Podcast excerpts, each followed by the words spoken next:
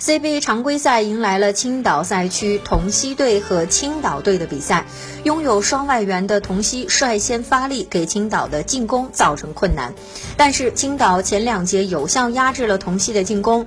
第三节同曦发起反击，但在末节青岛利用自己的团队配合优势稳住了局势。最终同曦以九十五比一百零三不敌青岛，吞负赛后两连败。在双方阵容上，青岛依旧是采用全华班出战，而同曦则拥有双外援，分别是杨和哈达迪。但是从复赛首轮来看，拥有双外援的同曦输给了全华班的广厦，全华班的青岛则输给了劲旅新疆。但是在比赛过程表现的却超出预期。